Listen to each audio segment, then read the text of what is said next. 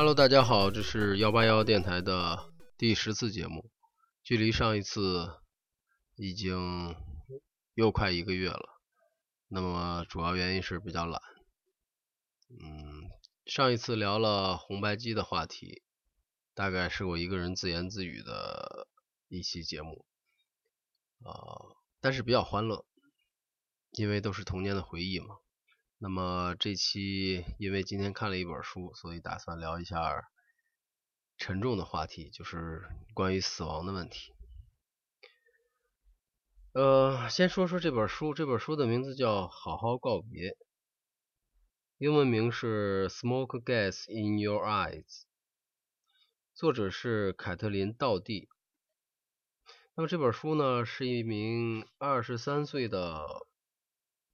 殡仪馆工作人员写的关于工作中遇到的那些死去的人和他工作的点点滴滴。那么这个人也非常奇怪。那么看他的简介是，他生于八四年，从小对死亡、哥特文化等。别人眼中古怪个性的事件有强烈的好奇心。大学的时候主修的中世纪史，之后进入了一个火葬场工作。那么在一一年的时候，在 YouTube 还设立了频道，同时也创办了一个善终要诀的网站，提倡死亡接受和西方现代殡葬业改革。那么这个人呢，我看。看照片也觉得有一点哥特气息。呃，书我读了一大半儿，呃，写到了很多他遇到的工作对象，也就是这些尸体，这些死掉的人，期间也加入了很多。死亡文化，比如说南美的食人族，比如说埃及埃及人是如何处理尸体的，呃，或者是亚洲人的一些 殡葬的习俗，还不错。我觉得这本书是是一个非常好的切入点啊。书中也提到了日本电影的殡葬师，呃，入入殓师的。这部呃这个电影的改编的原型啊，也是一个日本的入殓师。呃，总之各国可能对殡葬业也有不同的很大的不同吧。那么通过这本书呢，我们也可以看到呃美国生活的一些方面。嗯，书的内容大致就是这些。呃。虽然是关于死亡的书，但是读起来也比较轻松。那么我想到今天聊一聊呢，就是我对死亡的一些经历和和看法吧。嗯，简单拉了一些我之前我想到的点，嗯，下面就是零零散散的会会讲一点。那么从现在开始，如果对这个话题不太感兴趣，或者是呃夜里一个人，就可以暂停。好了，那么先说一下我对死亡的最早认识，可能可能源自我小时候看过的一个电影。呃，我们中国人可能对死亡都比较回避，那么尤其是。不会对小孩聊死亡的话题，或者是 相关的东西，都会避避开小孩来说。嗯，我记得小时候，大概小学的时候，那个时候在农村需要去这个广场上看电影，就是那种 支一个大幕，然后大家搬着马扎，然后一起看电影。然后那天看的是一个盗墓电影。盗墓这个话题可能现在也比较火。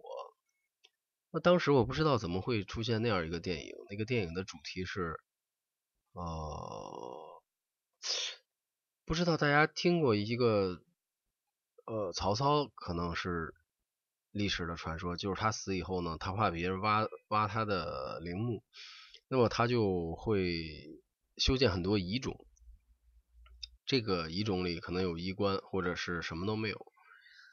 呃，那么我看到这个电影里呢，就是有这么一个墓，也没我也记不清是谁的墓了啊。这个墓里呢是有一个金的脑袋，也就是说它并不是有真的有这个尸尸体，而是一个假的假的墓，假的尸体，但是一个金的脑袋。那么这个围绕这个盗窃这个金的脑袋啊，当时我觉得就觉得特别害怕，特别害怕。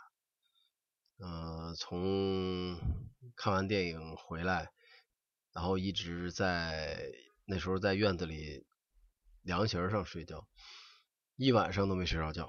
我印象特别深，这个电影，呃，脑子里都是在想这个关于墓啊、关于死啊、关于尸体啊这些故事。嗯。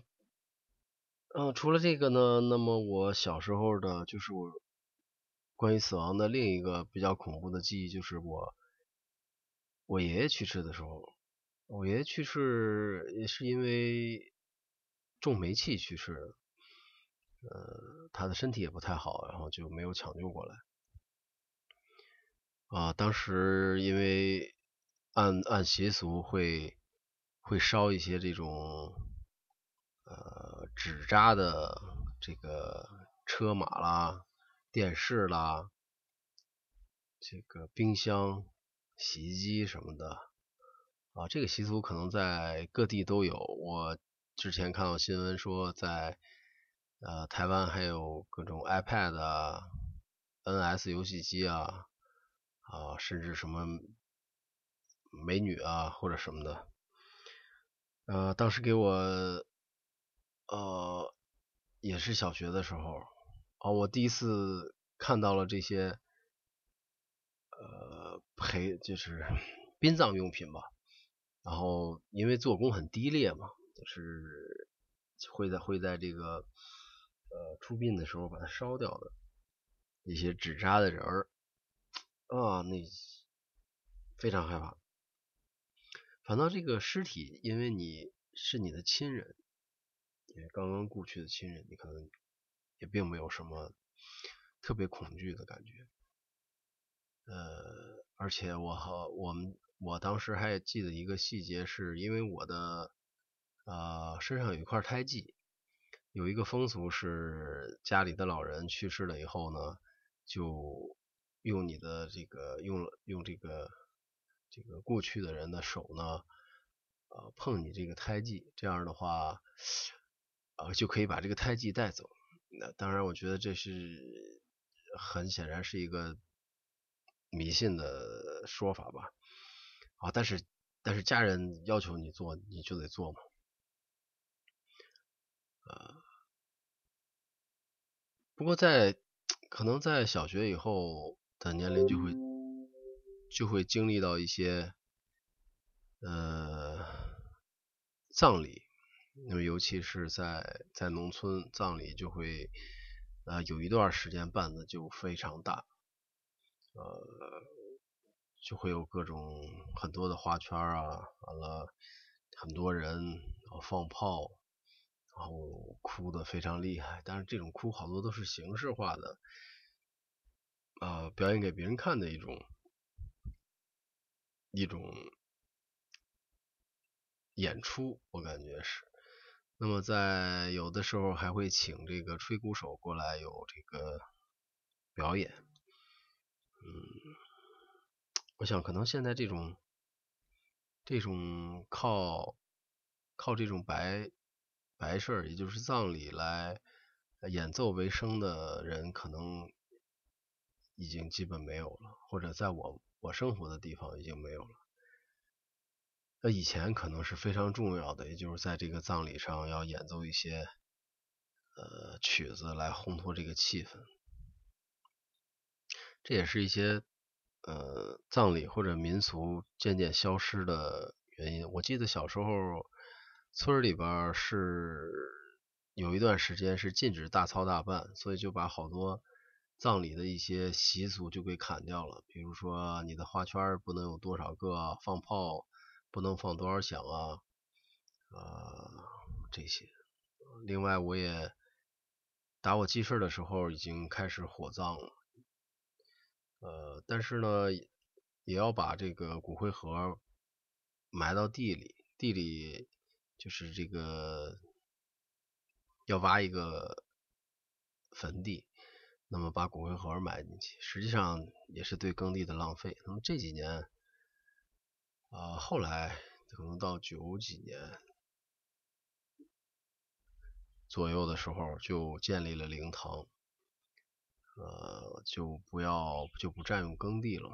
不过，在我印象里，我生活的这个村周围已经没有耕地了，城市化嘛，城镇化，这样土地都没有了。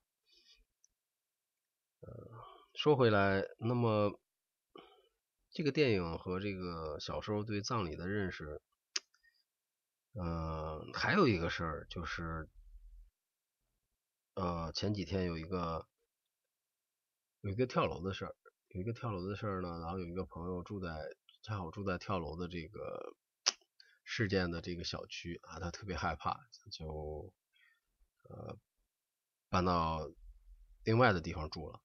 啊，住几天说特别害怕。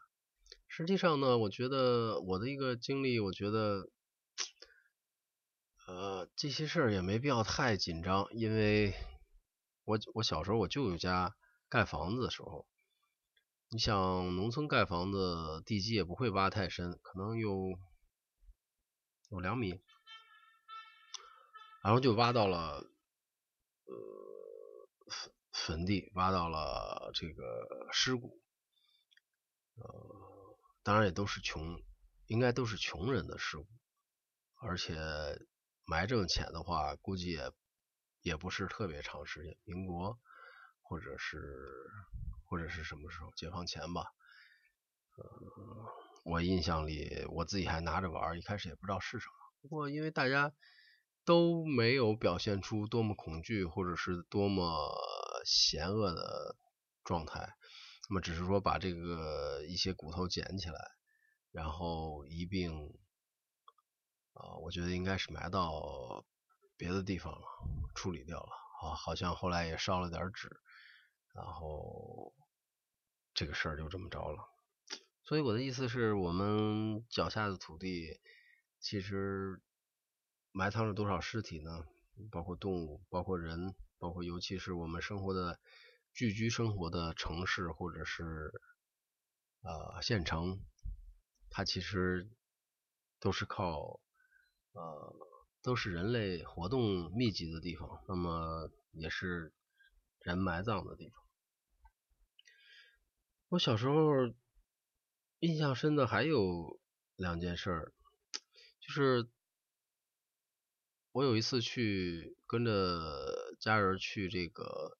一个寺庙，呃，正定的一个寺庙去旅游。很奇怪的是，这个寺庙呢，在一个偏殿里举行一个展览。我记着好像是免费的，就是你掏了寺庙的门票，你就可以进去。是一个干尸的展览，呃，应该是在这个正定境内的滹沱河的。这个沙子里可能是施工啊，或者挖掘什么东西发发现的一个干尸。后来经过一些考证，哦，那应该是我第一次近距离观察到这个这个这个，应该是自然干掉的这么一个尸体，在玻璃柜子里。啊，我记得我我看完以后，出去以后，后来又转了一圈，又进到这个店里边去看了看，并没有更多的介绍。啊，就像我们上学的时候都学过这个金缕玉衣这个文物，我在博物馆亲眼看到它的时候，我觉得其实它也是有那么一点让人害怕的元素在里面，因为这个 这个衣服里面。不管这这件文物也好，或者这个这个这这件衣服做工有多么精美，它里面还是一个一具尸体嘛。嗯，不过我感觉可能，尤其是作为一个帝王，他总希望自己的尸体能够永世长存。呃，所以包括我们现在前些年的海昏侯，呃，文物挖掘等等啊，这个墓地，这个墓葬文化保留了历史的一些痕迹。要是没有这种文化，可能好多东西也都保存不下来，一些宝贝就被湮灭了。嗯，我们北京的大广场中间有一个房子，后来啊，我去过几次，但是我们都没有进去看，我觉得也挺害怕的。嗯，说说完过去，那么说说我近近些年，因为我在医院工作过几年，我在医院工作的时候。不是在病房，那么医院呢，有的科就会开心一点，比如说外科，呃，妇产科，呃，可能你住住一段时间院就开开心心走了，还得感谢医生。但是好多像内科啊，像这种老年病科啊，他们好多就是死在医院里了，像这个癌症的相关的科室。呃，当时我我我所在的这个办公室呢，是在这个这个这个病房楼的顶层，呃，你需要上下班都要挤电梯，这个电梯都很忙，因为有有有这个医疗用的这个设备，还有推病人的，还有这个病号的家属。哎，反正非常挤，所以我们就经常走这个大楼的侧面的一个小梯、小电梯。那这个电梯呢，它还有一个功能，就是就是往太平间推尸体。太平间在这个病房大楼的地下室。嗯，我当时印象非常深的是推尸体的，就是一个老老爷子吧，可能也是一个医院的临时工。然后他他推着一个特别窄的一个平车。就是咱们去医院见过这种推的平车，都是至少一个人，就是正常人躺上去，大概我觉得得有有八十厘米或或者一米。哦，这个老太太，这个这个这个老头推尸体的这个车呢，非常窄，可能也就有五十厘米左右，而且是不锈钢的，特别光滑。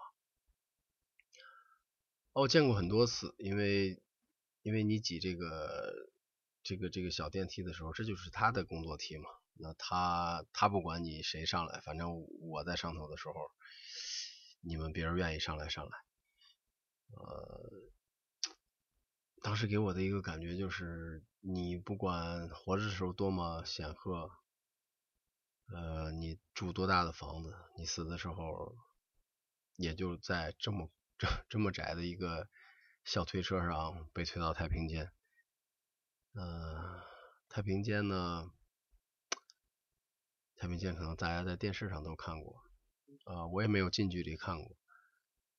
呃，后来我的工作呢，其实也有机会接触这个太平间，呃，但是可能我刻意刻意或者不刻意的规避了，因为我对这个死亡还是有有畏惧感，啊，虽然也谈不上害怕。嗯，我工作的遇到第一个尸体啊，给我印象特别深，是一个是一个在城中村呃城中村这个租住的一个年轻人，外地人，呃，可能属于那种穷困潦倒的，在这个。在租住的这个房间里好几天了，夏天应该是就病死了，应该是一个人，呃，就后来邻居啊什么的就就闻到这个腐败的味道了。哦，那是我第一次，呃，第一次闻到这种味儿，然后哎，好几天都挥洒不去那种感觉。它是一种，我理解是一种蛋白质腐败的味道，非常的浓重。后来也遇到过几次，其中有一次，呃，印象特别，呃，特别深，呃，也不太好具具体描述了，就就略过了。嗯，总之你在工作中会经常遇到死人的话，你就对死这件事儿，嗯，相对看得比较轻一些，嗯，不是轻视它，而是你不会太大惊小怪，呃，比如说坠楼的，比如说溺水的，比如说呃上吊的，或者是一般的伤害。呃满地满地流血，或者是割腕这种，其实我见的并不多，但是每种都会见到一些。呃，我印象最深的一次是有一个坠楼的人，呃，这个坠楼的人从五楼跳到了楼下的这个水泥地上，当时还。呃，有呼吸，也，但是他不能说话了，呃，意识有意识，这个时候就打了幺二零，那么幺二零呢，就就要把他拉到这个最近的医院，可能也就有不到一公里吧，呃，当时我就在车上和和其他人一起制止他自杀，这个人要自杀。然后就按着他，他力量非常大。这个人虽然要死了，但是他他的想死的欲望，他应该是想咬舌自尽。呃，反抗的力量非常大，四个人按着他，呃，一直到了急救室，呃，到了到了这个急诊室的时候，才呃这种这种。冲这种这种挣扎才减弱了。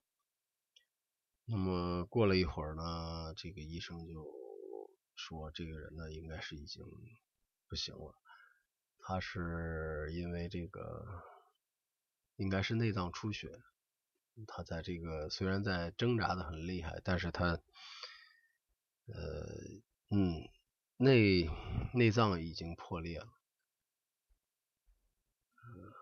也就是说，你你看一个垂死的人，他有非常大的力量。那么说这些事儿呢，其实这些年因为年龄的增长，呃，去这个殡仪馆的机会也越来越多，长辈也好，同事也好。呃，每年都要去几次，那么啊，总是很伤感的事情。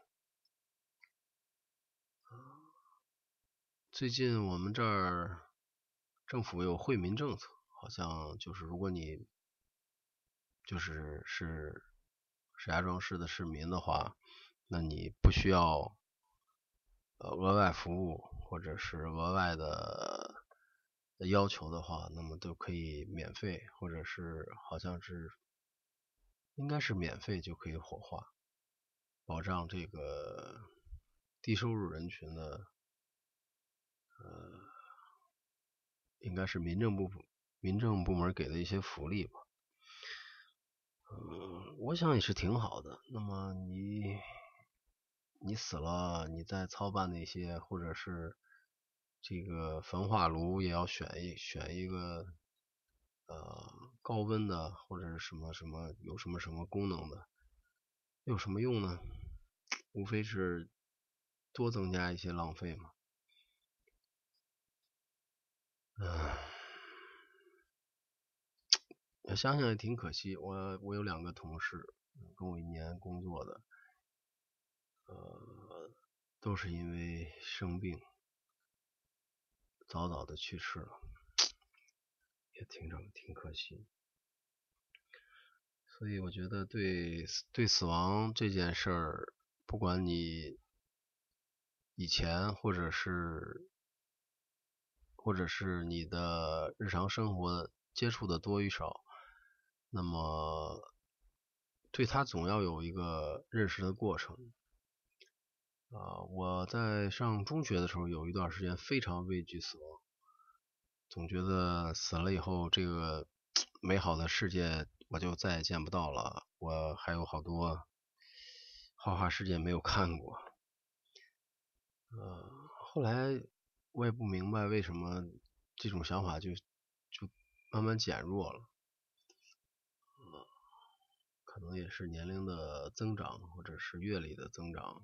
影响的，嗯，所以我觉得没有必要刻意逃避，嗯，如果把死亡的这件事情多想一想，那么可能有助于过好日常的生活，嗯，毕竟你现在过的每一天，你跟你身边啊。愿意愿意爱你、愿意为你付出的人，你愿你爱的人，你愿意付出的人，共处的时间才是最宝贵的。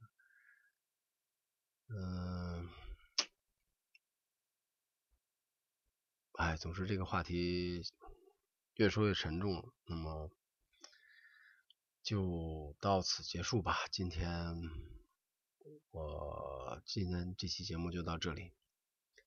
啊，这期要换一个，换一个结束的背景音乐了，之前的音乐太欢乐了，好吧，再见。